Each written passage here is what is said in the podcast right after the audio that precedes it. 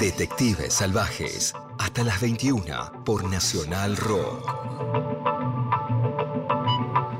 Bien, acá estamos viendo por suma a nuestra invitada tomando un vaso de agua, Coca-Cola. Ah, perdón, no, no, no mandé. Eh, la, señorita em, es una persona muy inteligente, muy divertida, por lo menos no la conozco públicamente, pero por- en- en este, hace, hace unas canciones fantásticas. O sea, creo que hay una, hay una canción que le hizo a Darín sobre su enamoramiento que deberían verla todos en Twitter, me parece, porque es genial. Tiene unos monólogos increíbles. Hay uno cortito, véanlo en YouTube, sobre por qué en realidad su familia estaba en contra del aborto, eh, ah, este, este, que me parece brillante. Eh, es muy ácida, es el tipo de humor que, que- que a mí me gusta. Trabaja con María Dona en la radio, una amiga, alguien que, que yo quiero mucho. Trabaja en esta casa, en Nacional Rock, y su nombre es Flor Alcorta, y además es guionista. Corríjame si no me equivoco, si me estoy equivocando en algo, señorita. Agustina, eh, tal Martiniano, sí, soy guionista, eh, es mi profesión, soy guionista y estoy tomando gaseosa cola light. Light. yo también.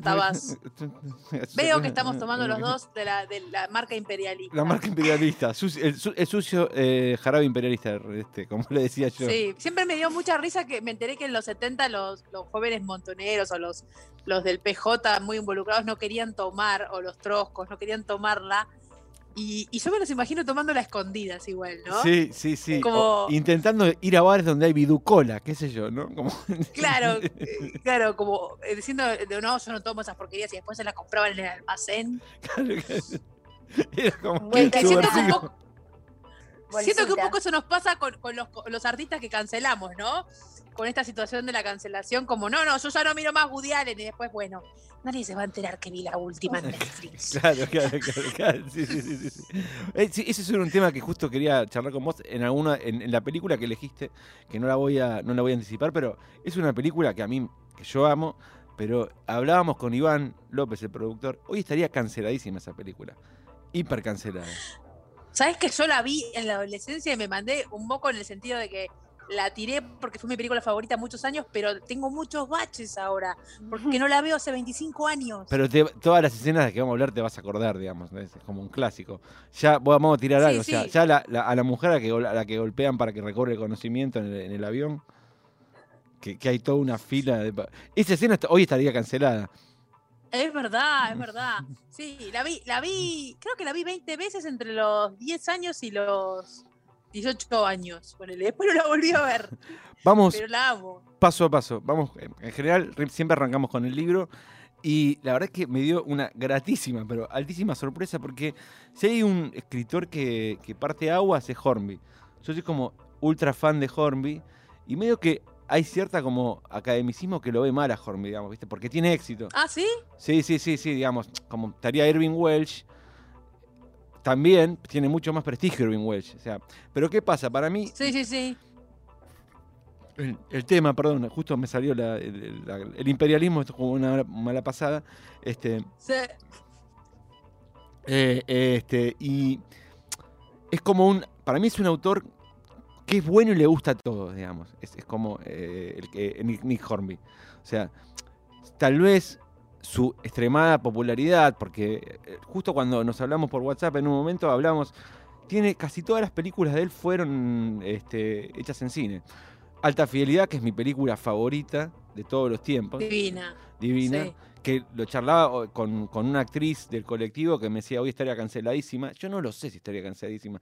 O sea, tiene em, About a Boy, este, eh, que está muy bien, que es una muy linda película. Después tiene algunas que son más o menos, como este, Una larga caída, Long Way Down, que es...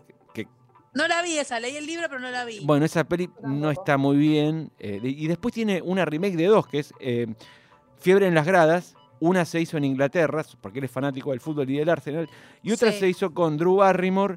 Y eh, hablando que hoy está en el momento de Jimmy Fallon, este, que estuvo con Nicky Nicole, era el protagonista de. La adaptaron al béisbol y a los Red Sox, digamos. Eh, ah, no sabía que era una adaptación de la de Nick Horby. Mira vos. creo que las únicas dos películas, los únicos dos libros no ficción, de ficción que no están, porque tiene un, un gran libro que son 31 canciones. Son 31, ¿no? O 33. Sí, ese es, es buenísimo. Es, es genial. Es una, es- además es como... Es lo que debería ser la autoayuda, 31 canciones. es como me parece, si, si querés un libro que son 33, eh, 31, 33 canciones que, que te, que te ponen pila y te explica. Eh, bueno, su última, su última novela, ambientada en los 50, es- no, no está, no está, edita- no está mm, llevada a la pantalla. Y la otra es Cómo ser buenos, How to be good. El libro que eligió Flor Alcorta, y siempre vamos con el, por el mismo lugar con Agustina, es cómo, por qué y cuándo. De- e- es un libro que le debo haber leído, no sé de qué año es, pero lo debo haber 2000, leído. 2000, es del 2000. Creo que lo leí en el 2005 y me volvió loca esa novela. Se convirtió en mi novela favorita. Después lo volví a leer en el 2012, 14. Y lo regalé como seis veces. Lo compré y lo regalé en cumpleaños y eso. Eh, Debo ser la persona que más ejemplares compró, aparte de la mamá de Nick Hornby. Sí. Soy muy fanática. Me, me- me encantó esa novela. Ahora, la verdad, hace como 8 o 9 años que no la leo, que no la tengo tan, tan, tan presente. Eh, o sea, si me preguntas cosas muy puntuales, No, no, no. A ver, cuenta la historia como de una familia que, que es una familia como de clase media, de, del su- de los suburbios. Ella es médica. Ella es médica. Él, es- él está enojado con la vida, digamos. Él, él está enojado con la vida porque lo único que hace es hablar bien de Bob Dylan en una crónica semanal. Si hay un tipo enojado Sí. con la vida es Bob Dylan, básicamente, que es el, es el músico favorito de los que estamos enojados con la vida. Es verdad. Este, y de pronto él sufre un, sufre como un, o sufre no, tiene un cambio en el cual intenta como cambiar sus hábitos, cambiar a su familia, como pasa por un, por un, este, por una transformación diciendo, bueno, el mundo tiene que ser mejor, le pega como un mambo medio New Age, Una cosa altru- altruista. altruista, rara. Eh, eh, si- si cre- ahí, Sí. bueno, eh, ahí, este, expláyese, señorita, a ver, este, como nos dijo, yo- como nos dijo Martín Coan el otro día, justifique. Justifique. Lo que me acuerdo es eso. El tipo de golpe se vuelve en una especie de quiero, quiero cambiar todo lo, lo establecido hasta ahora y convertirme en una buena persona. Eh, eso significa hacer un montón de cosas. Por ejemplo, en una parte adoptan chicos de un reformatorio. Claro. Y termina todo medio denso porque eran unos pibes muy picantes, que claro, Sí. no es tan fácil eh, sacar a un chico que viene de un ámbito violento y de golpe meterlo en tu casa y que funcione, un adolescente. Entonces es como, quiero cambiar el mundo, quiero ser bueno, pero eh, eh, se encuentran con un montón de complicaciones. no es todo tan sencillo, requiere mucho laburo, a veces mucha suerte. Y las cosas no son tan como las, las, imaginás. Y empieza esta cosa de, plantearse por qué quiero ser más bueno. Ella, ella la, la protagonista, la que narra, que está en primera persona, es una médica muy cínica, una médica muy, pero muy cínica, y el marido que se vuelve esto de yo ya no quiero objetos, quiero un solo par de zapatos, Sí, ya no quiero lo material, y también es como, bueno, pará, pero vivimos en este mundo, lo- vas a necesitar otro par de zapatos. No me acuerdo si eran los zapatos lo que discutían, pero quiero No, decir... pero sí, sí, empieza tipo como a tener una, una ética minimalista. una un orfanato, Sí, y es como se quedan los chicos sin computadora. Era todo una cosa de como esto de. Y esta, es- y esta cosa de que ella se sentía mala persona, porque diciendo, yo lo estoy frenando, pero él está. Él, él hizo un cambio, claro, se vuelven incompatibles. Y a su vez hay dos hijos chicos, que uno está con el padre y uno con la madre, ¿no? Eh, como uno, creo que la nena está a favor del padre y Claro. el nene con la madre. sí. Y está esta cosa de cuando querés ser bueno, ¿no? Cuando querés, cuando te agarra, y es una mezcla de quiero ser mejor persona, con, te mezcla un poco con la culpa burguesa, con el privilegio, pero a su vez se vuelve difícil.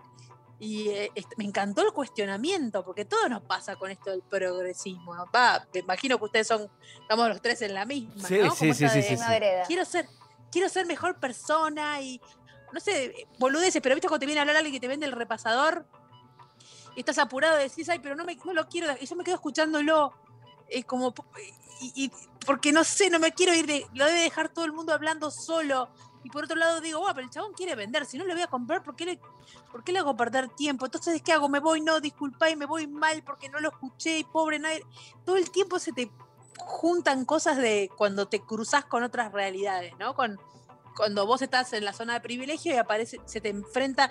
En la película no se ve eso porque es una Inglaterra En el libro, el libro. en la que eh, perdón, en el libro, sí, es cierto que no hay película. En el libro no lo ves eso, pero acá te chocas con una realidad todo el tiempo de salir a la calle y que te vengan a pedir y todo. Y, y tenés todo el tiempo ese planteo.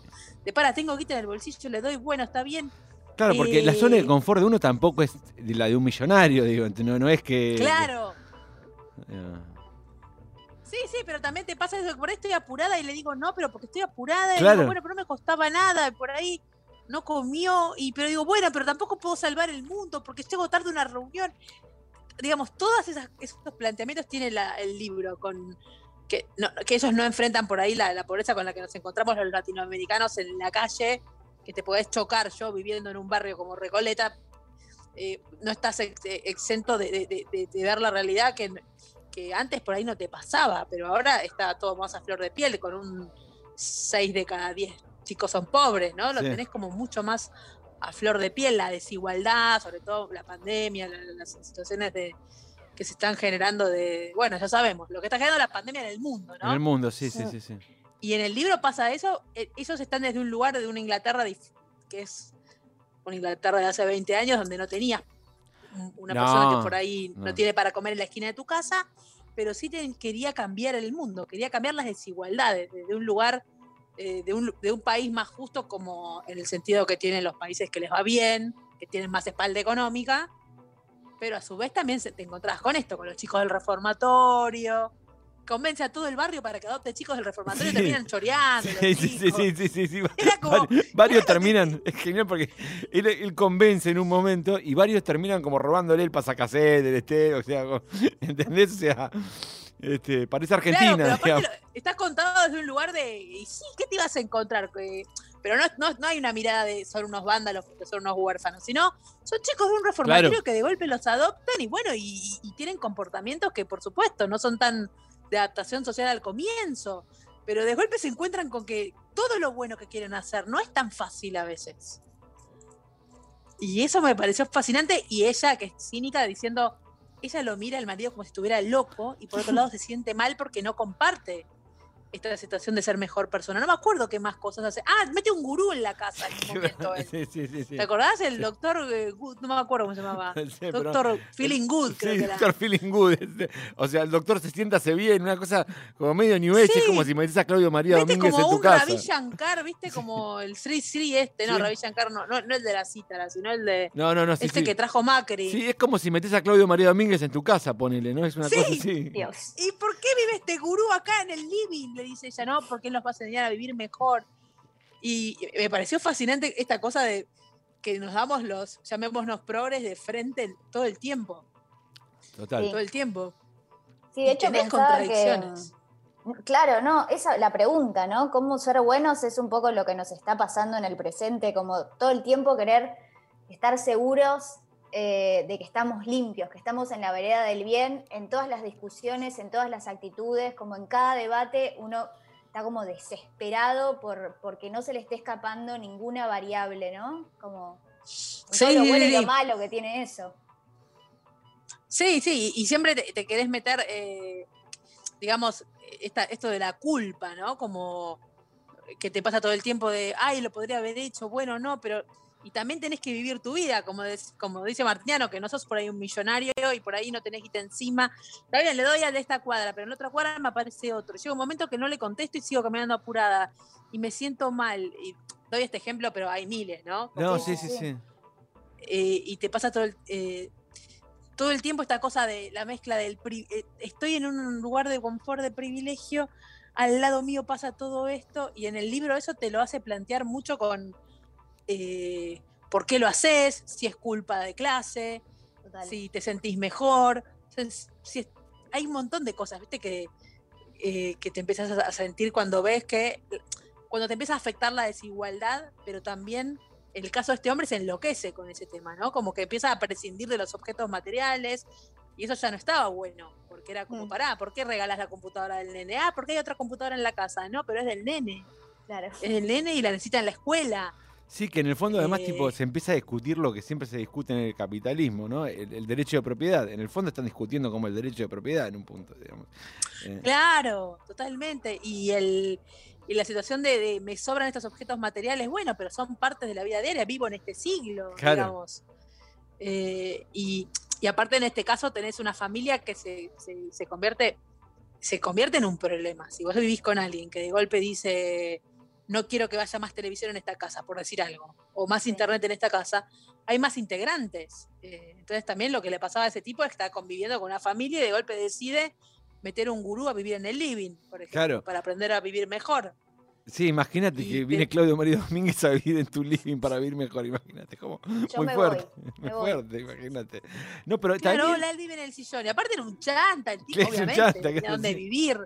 Eh, Eh, pero hay algo ahí que decís vos que es que también para mí, o sea, y con lo que decía Agustina, pero también que es que es muy actual, pero también hay algo como de el, el cuando, no sé, las familias, o sea, o tenés una hija, un hijo, una hija, digo, como en mi caso, ponés yo tengo una hija chica, y, y, y vos decís como padre, bueno, hay ciertas cosas que estaría bueno que no las haga, digamos, y por ahí todos los compañeros las hacen, y vos porque tenés ciertos principios progresistas, como lo llamen, nacionales y populares, decís, no, esto no tiene que hacerlo porque bla, porque el capitalismo, o sea, la cerlanga, y después, pero, ¿por qué? Si todos mis amigos comen en los arcos dorados, ponele. claro. Mi hija no es tan grande, pero digo, yo, yo mientras recordaba el libro, lo releía, pensaba, bueno, pará, digamos, esto me va a pasar a mí en cinco años, digamos, quiero los últimos rollers, o sea, la sociedad de consumo, digo, o sea, eh, eh, que uno con sus ideologías también entra en conflicto en, en- en- cuando, cuando tienes familia, digo, es, es como muy relacionable. Claro, claro. Este, Sí, igual hay parte como una cosa, viste, como un preconcepto de a mí me pasa mucho, yo tengo iPhone. Y me defino en Twitter como Trosca, ¿no? Yo- Trosca yo Friendly Miriam Trosca Friendly es el Twitter. ¿eh? Y muchas veces me atacan, ay, la trosca con iPhone. Y yo siempre me da risa ese, ese concepto de, sí, también tengo colgate en el baño, uso esos, uso Sí. carefree, Sí, sí, sí. eh, la No, que te- bombita, total. la bombita es Philips. Eh, hay un montón de objetos acá. Pago, eh, pago Telecom que es francesa. Digo, hay decenas de cosas que, que- en las que tengo capitales extranjeros, sin embargo, se agarran con el icono del, del El iPhone. iPhone, pero es un clásico, sí, sí, sí. Pero además como si sí. ser, ser de izquierda, o ser progresista es que vivir, vivir mal, digamos, ¿no? Hay, hay, hay como todo un imaginario que es, hay que vivir mal, porque, no, ¿por qué hay que vivir mal si sos, si sos eh, Sí. eh, como que Sí, tan- No, no, y aparte-. Pero aparte vos pensás, eh, todo lo que, o sea, yo por ejemplo pensemos en Miriam, yo, que yo la, porque yo la milito a Miriam. Miriam debe tener, eh, si tiene un auto, carga en la Shell, que es de capital holandés, la nafta. Y por ahí el auto es Fiat, que es italiano. Quiero decir, no sé, qué ¿entendés lo que digo? No va a tener Sí, un sí, auto sí. soviético sí, uno, eh, ni calentar en un samovar. Seguramente tiene un, cale- un calefactor de Yankee, de, de alguna marca como tengo yo acá, no sé, Philips. Eh, hay como una, un, mie- un miedo de. Hay una polarización que, que- que en, el, con- en el cole- ¿no? en lo colectivo que piensan que, que no sé, que estamos arando la tierra con un. A desalambrar. un claro, sí, sí, no, no, estamos en el mundo moderno. No sé qué, qué pretenden de, Bueno, no sé por qué nos metimos en este tema. No, no, pero me parece bien, gracioso. Porque me parece que el libro plantea es cómo, eh, o sea, cómo con las mejores intenciones transformar este mundo que es muy complejo, digamos, esto, digamos. Ya no es, eh, se cayó el muro de Berlín, digamos, ya no es, bueno, vamos por la propiedad privada. O sea, ya eso es impensable en, en este mundo. Entonces, ¿qué- ¿cómo Claro. modificás, digamos? ¿Cómo modificás? Bueno, el libro es muy interesante en eso, digamos, en- porque por más que ella tenga una visión cínica, no deja de como de admirar un poco, si se siente mal ella, porque él- Claro. él, él realmente cree en, como, como, como en, en- en- en eso, digamos, en, su transformación. A él le agarra la culpa, claro. Eh, a, a él, a él le agarra un cambio real, y, eh, perdón, a ella le agarra una culpa de yo no soy tan buena, pero a ella a su vez salva vidas, es médica. Mm. Entonces la tenés con una mirada cínica, pero haciendo un gran bien desde su profesión. Entonces también tienes esa contradicción de el otro quiere ser bueno regalando una combo, pero yo le estoy salvando la vida a un señor. Entonces ella también es una, digamos, una buena persona desde otro lugar, desde quizás desde su profesión, pero porque digo, es una buena médica, se preocupa por sus pacientes. eh, y, y el planteamiento de esto de quiero ser buena gente, no sé, a mí, a mí me pasa cuando veo eh, personas como José Juan Carr, el que eh, Sí, tan, tan- tan conocido, ¿no? Eh, y que digo, en algún momento les hizo un clic, no sé, o pienso en el chico de la garganta poderosa, ¿cómo se llama? Levi. Sí. Mm. Nacho Digo, Levi. en el momento por ahí son personas que empezaron que un día tuvieron un clic y se mandaron esa. Como quien empieza con el, con el vegetarianismo, un día te hace un clic, digo, con el que lo milita, ¿no? no solo con el que dejó de comer carne. Un día tenés un clic y empezás a. se te transforma, y, y no sé si están tan alocados como el del libro. A lo mejor se convierten en, en algo potente. En el, el caso del libro es gracioso porque el tipo lo lleva a extremos impensados. No es que fundó una, una ONG Mm. sino que empieza como a despojarse de lo material. Es gracioso porque genera toda una ruptura en la familia. Pero digo, ¿cuánta gente le debe haber pasado que se convirtió en un... A mí, me- a mí me, me- me parece que, eh, que nadie está exento aparte, ¿eh? que un día te agarre... Y ni hablar si me pongo seria ya en pensar como, no sé, madre de Plaza de Mayo. Personas que les pasa algo personal y de golpe se transforman en otra cosa e inauguran toda una, una, una nueva, una nueva ola de algo, ¿no? Con lo que sea, una lucha o... Pero bueno, sin ponerme seria con el tema de quienes tuvieron una tragedia personal, pienso que hay gente que por ahí un día realmente tiene un clic con quiero ser mejor y aparecen esta gente, lo- no sé, tiro el Levi de la garganta, pero hay miles, los que hacen comedores. Me parece muy interesante. Nada más que en el libro es gracioso porque el tipo no es que se pone a, a ir a alimentar a los, hom- a los homeless. Sí, sí, sí. Lo que, que pretende él es deshacerse de los, de los bienes materiales y eso es lo que lo hace gracioso, ¿no? Como la casa se divide en dos, se arman trincheras, tipo como que enloquece. Y le- Me ¿te gu- encanta, me encanta ese libro, es muy recomendable como ser bueno. Se, ¿Te- yo- se lo recomiendo a cualquiera, sobre todo que una culpa burguesa terrible. ¿Te gusta Hormy en general? Nick Sí, ahora como estoy leyendo escritor. el último, el de la chica este, Fanny Sí, Girl. Funny Girl, sí. Sí. Y sí, sí, es mi escritor favorito. Sí, sí. eh, me gustó mucho en Picado, que es el que decís que la película no está tan buena. La película no es muy buena porque la, la- la suaviza, digamos, suaviza todo, los, todo, todo lo que tiene en picada, digamos, en caída. Este, Está, la película no importa, pero el libro es muy bueno. Juliet Naked, que es una hermosa película y es un gran libro. Este, Eso no vi la película, mirá. eh, Pero después, este. No, me gusta, me encanta cómo escribe a mí. El- La verdad estoy leyendo poco en los últimos años. Niños no hagan esto en casa, sigan leyendo. Pero yo leía mucho entre los 20, hasta- entre los 18 y los 30 y largos leí bastante. Y era a los 40 y estoy leyendo re poco y me siento muy mal también con eso. Antes leía siete libros por año, ocho, y ahora estoy leyendo uno. bueno, es- pero de, ah, ¿pre-pandemia o, o- o ya era pre-pandemia ese- esa... No, me parece que me arruinó Twitter la vida. Desde que aparecieron las redes. Bueno, hay algo de eso. ¿no? Es otra forma de lectura eh, y es muy salvaje, digamos. Las redes tienen un código de lectura también. Claro, pero esto de concentrarme en una novela como antes, que cuando, bueno, y cuando tenía 17, 18, que, te- que me leía, no sé, 15 libros por mes. Bueno, esa, esa edad de la, de la voracidad que tenemos, ¿no? Entre los 18 y los 23, 24. ¿Cuántos tenés vos, Agustina? 29, recién cumplidos, viernes pasado. Ay, ay, ay, feliz cumpleaños, sos Tauro como yo. Muchas gracias. Eh, Sí, bueno, una- yo también cumplí hace dos semanas. Eh, 29 a mí también, me parece ¿no? 29, que- 29 también. Bueno, ¿Y pero es una edad Sí, eh, que en la que lees. eh, eh, No, a vos te digo, 20s, 29 para mí te cumplís también. Para así, digamos, este, ya está ahí. Gracias, un- un- un- un- no, unos cuantos más, pero ve- ve- 29 que terminé el colegio, imagínate. Pero, pero ¿sabes qué? Eh, hay una edad en la que como que consumís con voracidad y después, no sé si nos pasa a todos, o será que las redes sociales a mí me arruinaron la vida, pero yo dej- dejé de leer muchísimo. yo es un con el poco a lo que me dedico. Pero igual las redes atentan. Me parece que hasta el que es lector como fiel y constante igual te, te arruina un poco las redes, cualquier cosa. El, el aparato en la mano ya me parece que arruina. Claro, yo tuve la suerte de. Yo tuve la suerte de ser adolescente y, y pendeja sin, sin internet Una gloria. y sin estos teléfonos. Yo no sé qué hubiera hecho yo con WhatsApp y todo para. Yo me leía, no sé, Operación Masacre de Rodolfo Walsh, yo lo leí en, en dos horas en, se tiraba a mi cama, me acuerdo. Claro. Hoy en día tenés como muchas distracciones, no sé cómo es ahora concentrarse. Da la Eh, no de sé que. cómo eran las generaciones nuevas.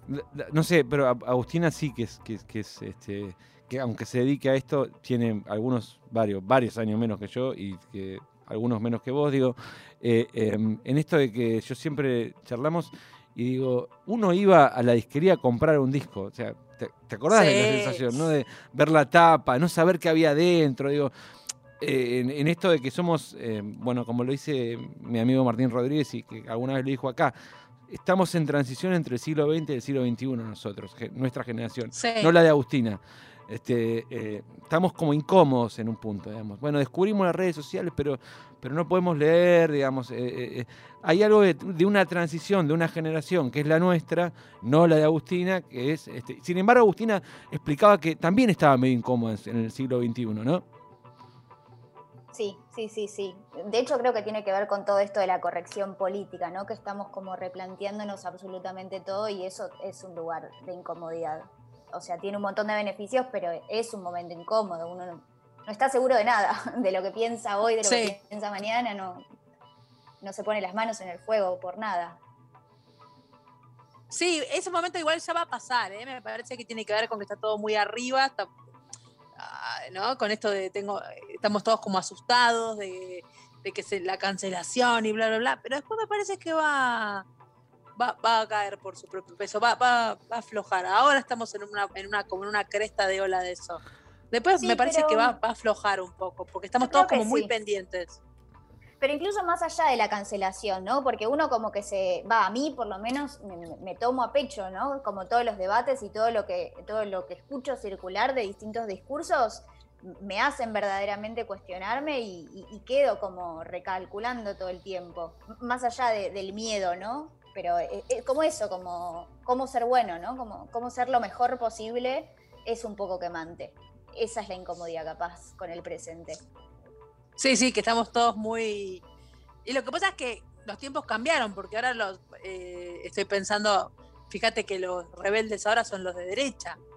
Es tremendo. Entonces sí. estamos todos, estamos muy confundidos todos, ¿no? Muy confundido. Nos gobiernan personas con las que coincidimos, eh, aunque no por ahí no lo hayas votado, pero Sí. digo, si, si- si estamos hablando de cierta... eh, Más o menos en líneas generales, digamos. sí.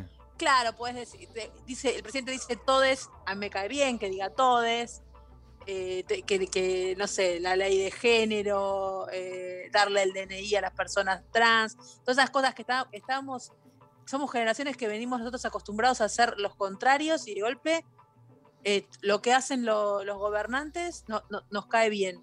Y la derecha es la que se vuelve la rebelde. Más audaz. Todo patas para ¿no? arriba. Es como una derecha muy audaz, que, que- que deja en Orsay al, al progresismo, digamos, como, como lo- no, no conservador, pero con una actitud conservadora, y la derecha se manda, digamos. O sea, pues si Patricia Bullrich dice, bueno, la- las Malvinas son inglés, quédenselas, o digamos, hay que llegar a 100.000 muertos, digo, todas esas cosas que, que son como una, Sí. que están muy calientes en Twitter, digamos, una red que, que- vos manejas mucho, digamos.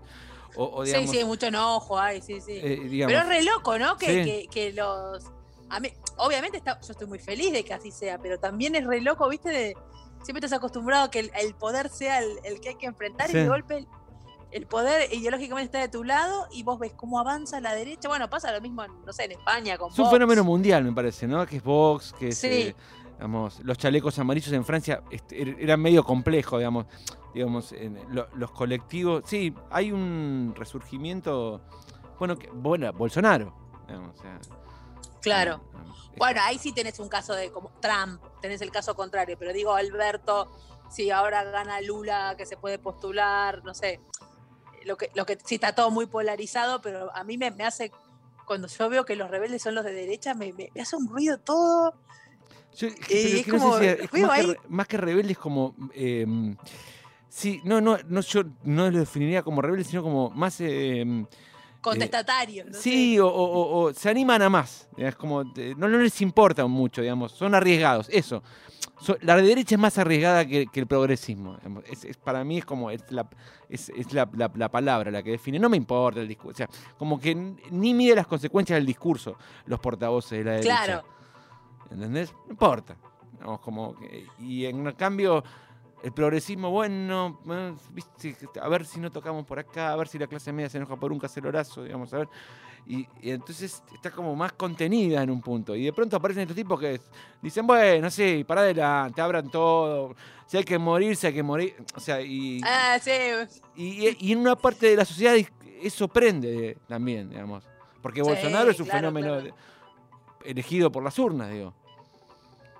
No, pero Sí, también qué un poco por impresionante. esto que decía Flor, ¿no? Como que también el progresismo está aprendiendo un poco a eso, a que ya no tenemos necesidad de esa reacción instintiva de estar peleados con el poder, ¿no? Como que eso también fue algo Claro. que nos empezamos a correr, no sé, hace 10 años, más de 10 años, ¿no? Pero también es descolocante. Claro, sí, bueno, nosotros con, lo- con lo del kirchnerismo fue, fue bastante, Claro. eh, fue, fue un periodo largo. Después vino Macri que hizo que, que- que pudiéramos así reavivarnos. Sí. Y después, claro, volvés a. sí. Eh, pero eh, sí, es un momento de la historia interesante, raro. Yo estoy acostumbrada a ser, a ser la, la que está enojada siempre con el poder y ahora siempre estoy como, bueno, estoy bastante de acuerdo con, con- con las políticas de Alberto, así que estoy siempre como de buen humor. De buen humor, pandemia, ¿no? Sí, sí, sí, sí. Pero soy una trosca K-friendly Sí. que me gusta, me gustan, la, eh, apoyo bastante las decisiones que toma, sobre todo con la pandemia en particular, porque la verdad es que no estoy preocupada por otra cosa. Yo no me ando fijando qué hace Guzmán. La realidad es que no, no sé si les pasa a ustedes también, pero estamos todos como eh, tomados por la pandemia nada más. Sí. Como que todo lo demás, eh, qué suerte que fue Guzmán allá, pero no estoy muy pendiente. Claro, no, que la reestructuración en de la camas. deuda, que pin, que pan, no, digamos, ¿viste? No, y me tengo que lavar las manos, tengo que pasar segunda ola, ¿viste? Es como, es eso. Claro, sí, sí. Sí, sí, estás con las vacunas y todo. Pero, no sé, es un, peri- es un periodo rarísimo y yo no puedo creer, eh, siguen naciendo nenes y yo no puedo, quiero eh, ver qué van a decir a los 20 años esos nenes, como yo nací en pandemia y, y- y mostrarles películas de antes, mirá cómo era el mundo antes, mirá cómo compartíamos el mate. Yo te- tengo una, so- una sobrina de un- do- dos años y tengo ganas de contarle en unos años, mostrarle películas y decir, mirá cómo vivíamos, pero no sé cómo se va a vivir en 7, 8 años. Quizás nunca más compartamos el mate, ¿no? No, eso, eso me parece capaz lo más trágico de todo. De verdad. O- como o quizás no sí, compartir por- un mate. Pero vos lo pensás, pará, pará, porque también hubo un montón de epidemias y después pasaron. Así que yo no sé. Yo no sé si después cuando estemos todos vacunados vamos a volver a tomar mate, ¿eh? Yo voy a salir a militar y a evangelizar gente para que compartamos el, el mate, porque no podemos perder eso. No, pero hay algo No, que, todo vuelve no, digamos, ya abriendo como el truco gallo, como se llama el podcast de un amigo mío, eh, eh, digo, pienso y, y- y digo, bueno, ¿qué, qué- qué- qué imaginan? O sea, yo siempre tengo esta teoría, a ver, digamos, el día después de estamos todos vacunados, supongamos, ¿no? Como el famoso día después de Sí, ya está. Para mí va a haber esto de que hablan que el mate está relacionado, digamos, que uno ya está acostumbrado, como por lo menos algunos los que vamos a laburar, de que es que el tipo tiene, o la mujer, el mate y la mate, o sea, como... Una vez le dije a un compañero, che, ¿me, me das un mate? Pero vos estás... Me había olvidado, o sea, me había olvidado, ¿entendés? claro. Pero vos estás loco, que el COVID... No, sí, tenés razón. Digo, el día después de Argentina vacunada, el- eh, ¿qué va- o sea, yo tengo dos teorías. O la gente ya va a tomar hábitos en los cuales se va a encerrar y, y- y- y- y- y nada, y como que ciertas cosas van a terminar como aislándonos. Esto, el Zoom, digamos, se van a descubrir ciertas cosas que, que- que ya se van a dar por normales. O Sí. lo que yo espero es como una suerte de nuevo, nueva primavera alfonsinista, que está un poco también igual. La, la primavera alfonsinista un poco está un poco. Es otra discusión, pero digo, para ponerlo en un sentido, es vamos todos a la calle. Digo, a ver, yo quiero ver un show de Santiago Morales y los transeúntes, quiero ver a Bestia Bebé, quiero saltar, quiero. digamos, pero.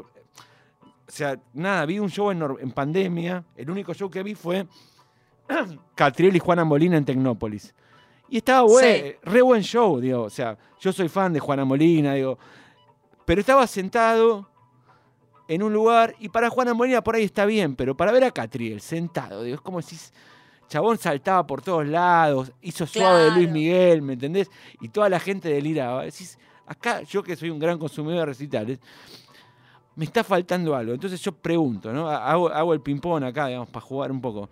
¿Cómo piensan que va a ser como el día después de, digamos? ¿Lo, ves más, lo ven más cerca de, de- de- esa fiesta que yo imagino? eh, que, no sé, vuelven los, ram- tengo una vuelven los Ramones de la vida, vuelven, vuelven Ah, se hinchan sí. el cero y vamos a cantar todos este, Blitzkrieg Pop, o no, no sé. Sí, yo creo que sí, ¿eh? Porque viste que tenemos la, la- la- lo de los locos años 20, viste que la gente se puso como loca. Sí, cuando se acabó la pandemia de 1918, y se acabó la guerra y empezó la promiscuidad, la locura, va a ser eso, va a ser eso. Vamos a estar, va a estar todo el mundo abotonado, orgía, desastre. Va a estar bueno, va a estar bueno, estoy esperando. Este, Ojalá. Yo, yo tengo un poco más de duda. Siento que algunos hábitos van a quedar. Otros no. Pero es verdad, no sé, yo no me enfermé nunca por, por todos esos hábitos, ¿no? Digo, como yo no sé si me lavaba las manos cada vez que llegaba de mi casa tan obsesivamente. Como que hay algunas cosas que me parece que demostró, digo, no sé, no tuvo un resfrío. claro, es eso. porque- Eso Claro. por estar cuidada, digo, por estar Sí, como exagerar la higiene, qué sé yo. Eso me parece que Sí, sí. queda. este, Bueno, yo me lavé las manos toda la vida y me lo inculcaron mis, mis- mis abuelos, mis viejos, y venía de, de toda esa época también, de alguna peste anterior, eh, porque yo llego de la calle desde que soy, desde que nací me lavo las manos con jabón. Claro, pero No, todo el mundo lo hace. sano más. yo no, yo soy bastante sucio, hay veces que no, pero soy, soy limpio, digo, pero este, además, eh, como somos vecinos en Recoleta, viste que tenés que salir bastante bien, no, no sé. Tenemos que salir todo Por- claro. ¿En bueno, qué parte de Recoleta estás? vos? porque siempre medimos los cacerolazos, me acuerdo que me- medimos los cacerolazos vía Twitter con Flora Alcorta. Ah, pues yo estoy en Mon- Montevideo y Santa Fe, ponele. Ah, está bien, yo estoy Montevideo. Marcelo T. Las Heras y, y- y Uriburu, digamos. Ahí estamos. es- Ah, estamos cerquísima, sí, claro. sí. Yo estoy a, a- a cinco cuadras de Cristina. Kirchner. Claro, bueno. Y a, yo- dos de, y a dos de Lilita. Lilita, pero es buenísimo, es hermoso. Vos Ellas viven a tres. Claro, es genial. O sea, este, Sí, Y- sí, sí, estoy ahí. Y claro, vos estás más cerca del cementerio. Yo estoy más cerca de Plaza Sí. Vicente López. sí, sí. Claro, yo estoy más cerca de Plaza Francia. Es como, este, este, y este, Sí, eh, cómo suenan los cacerolazos acá. tremendo, tremendo, tremendo, tremendo. Y siempre hay alguna vecina, hay, tengo, hay una vecina copada que no sé de dónde, por ahí está una cuadra, pero viste, los gritos se escuchan. Y le dice, cállense, gorilas. Es buenísimo que, viste que los caceroles se producen como intercambios, viste, No, o sea, es genial eso, o sea, siempre hay un progre, siempre hay como un peronista en, todos los Sí. barrios, siempre, Hay una que gritaba, ¿te acordás? Caceroleame la chota, que se convirtió en trending topic Sí. en Twitter, sí, que era una chica en colegiales, creo que es una médica. sí, sí. Bueno, eso, ¡Caceroleame la chota! es- es- es- es- esas cosas que tiene como el ser argentino, es, ¿te- ¿se acuerdan cuando arrancó la pandemia, todos unidos, qué sé yo, bla, bla, bla, que pin, que pan, el aplauso a los médicos y todos salíamos? Y digo yo también, porque yo dejé de aplaudir a los médicos, y en un momento, ¿qué, qué es esa sociedad que Pobre, los tan- aplaudíamos cuando todavía no estaban desbordados y ahora que están desesperados al borde del suicidio ya no los aplauden. Sí, es tremendo. Es, como, es esa ambivalencia. Están ¿no? enloquecidos ahora. Claro, en ese momento era como si no había mucho caso. Se los aplaudía porque estábamos siguiendo el ejemplo europeo, que estaba muy bien, pero los europeos los aplaudían en un momento en el que realmente estaba el, el personal claro. de salud completamente desbordado y, y- y- y- y con- era todo un, un desquicio y tenían que elegir quién moría y quién no. Nosotros los aplaudíamos en ese momento donde tenían la guardia vacía y hacían su trabajo de todos los días con algún caso de COVID y ahora que no dan abasto, que están viendo morir decenas de personas por día, y no los aplaudimos más, pero nos cansamos. No sé, fue horrible, hay que volver. Claro, y en el momento más extremo deberíamos empezar a aplaudir a los. a los, este, Es que para mí gastamos lo cartucho cuando no debíamos y ahora nos da fiaca. Claro, salir a aplaudir, pero yo me acuerdo, tipo, nada, todo el tiempo, era, era la- eh, como, no sé, para mí era como era boca, digamos, el, el horario se cumple, eh, se aplaude, y se- en Recoleta se aplaudía a pleno, Sí. ¿eh? O sea, era como... No, acá yo estoy en Ortúzar y no hay nada, ni caceroleo ni aplauso. Eh, Nada. Apatía. Más casa baja tenés igual, ¿no? Menos, menos. Sí, pero no se escucha nada igual, te digo. Pero tú sabes, es re, es re progre, es como hipsters.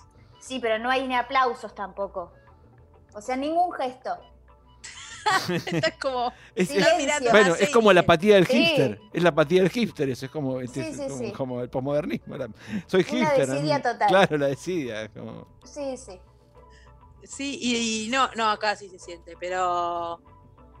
Eh, eh, qué sé yo. Es igual y mis viejos que están en congreso también me, me- les pregunto, ¿y cómo está todo? Y me dicen, sí, están caceroleando. Sí, sí, mi vieja vive en Palermo y también te cacerolean todos. eh, o sea, eh, pero bueno, eh, íbamos a hablar de un disco, de una película y, y al final nada. Ay, dale, nos queda la película del disco. Pero ya está, ya se nos, se nos acaba el programa. ¡No!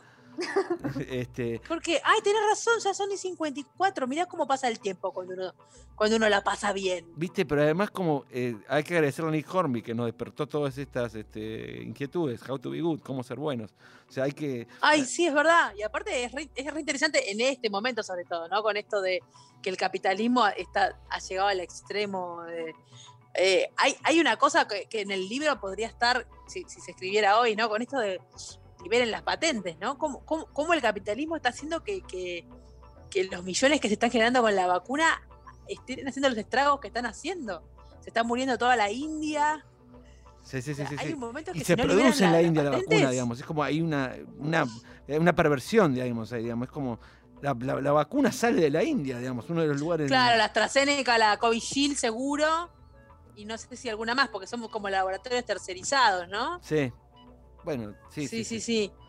Y por otro lado tenés esto, que, bueno, está muy relacionado el libro con eso, ¿no? Como el, el- el capitalismo extremo llegó a esto, a que estemos como estamos, digamos.